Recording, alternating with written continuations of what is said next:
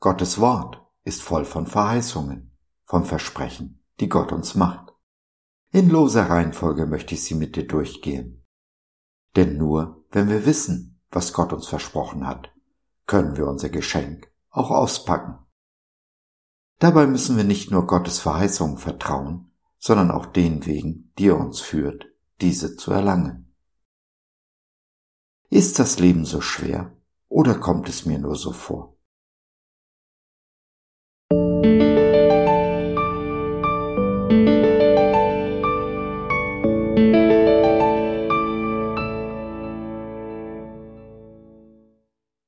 Gehalten, auch im Stolpern.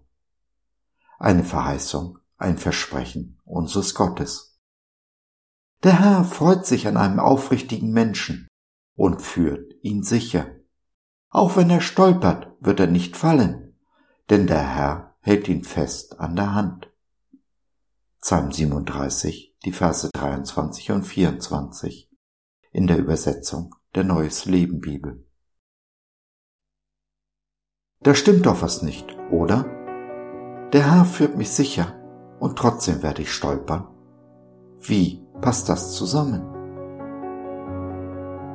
Dass wir stolpern in dieser Welt, die selbst gefallen ist, ist unausweichlich.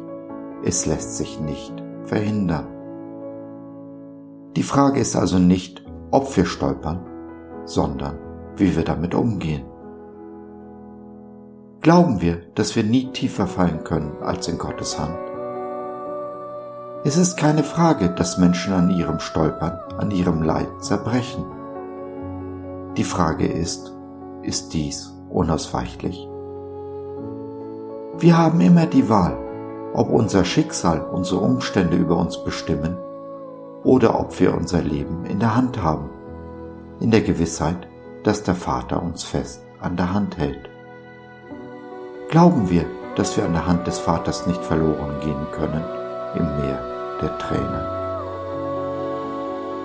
Wenn das Leid uns trifft, die Stürme wehen und die Umstände unbarmherzig sind, wem glauben wir dann? Einer Landratte, die noch keine Monsterwelle gesehen hat, oder einem erfahrenen Kapitän, der mit allen Wassern gewaschen ist, der die Stürme des Lebens überlebt hat. Ich habe mich entschieden und traue keinem Christen, der keine Tränen weint. Die Tränen, die er geweint hat, werden mir zum Trost.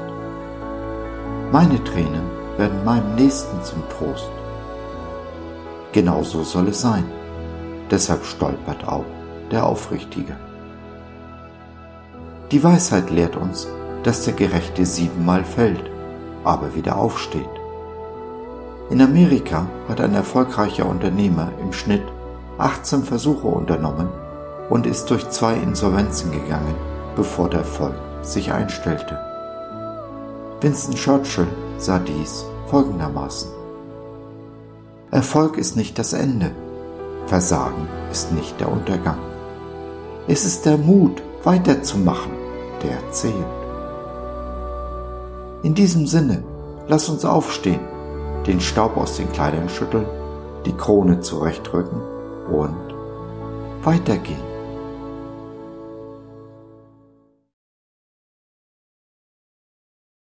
Wenn du Schwierigkeiten hast mit dem Aufstehen und Weitergehen, wenn du ein Ohr brauchst, das dir zuhört, dann nimm doch Kontakt mit uns auf oder nutze unser Info- und Seelsorgetelefon www.gott.biz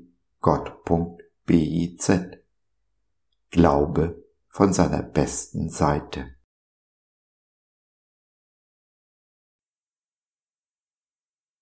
So, das war's für heute. Danke für deine Zeit. Wir freuen uns, dass du dabei warst und hoffen, wir konnten deinen Geist ein wenig anregen. Gerne würden wir von dir hören, mit dir reden, diskutieren und beten. Und gerne würden wir erfahren, wie du die Dinge siehst, wie du sie verstehst. Besuche uns doch im Web, wir freuen uns schon sehr auf dich. www.gott.biz bis dahin alles Liebe. Dein Josef.